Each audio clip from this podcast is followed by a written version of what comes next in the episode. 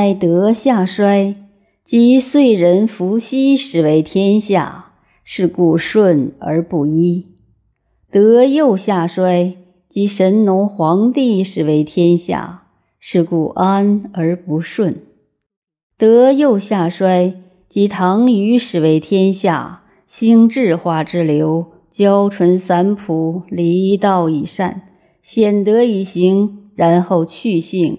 而从于心，心与心识之而不足以定天下，然后复之以文，义之以博。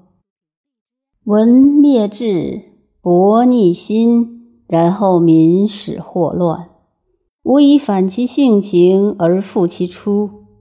由是观之，是丧道矣，道丧事矣，是与道交相丧也。道之人何由心乎事？是亦何由心乎道哉？道无以心乎事，事无以心乎道。虽圣人不在山林之中，其得隐矣。隐故不自隐。古之所谓隐士者，非服其身而弗现也，非闭其言而不出也。非藏其志而不发也，时命大谬也。当时命而大行乎天下，则反一无忌；不当时命而大穷乎天下，则深根凝集而殆。此存身之道也。古之存身者，不以变是智，不以智穷天下，不以智穷德。巍然处其所而反其性，即又何为哉？道故不小行，德故不小时。小时伤德，小行伤道，故曰正己而已矣。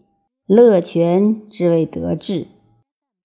古之所谓德治者，非宣冕之谓也，谓其无以益其乐而已矣。今之所谓德治者，宣冕之谓也，宣冕在身，非性命也。物之倘来，继者也。继之，其来不可与，其去不可止。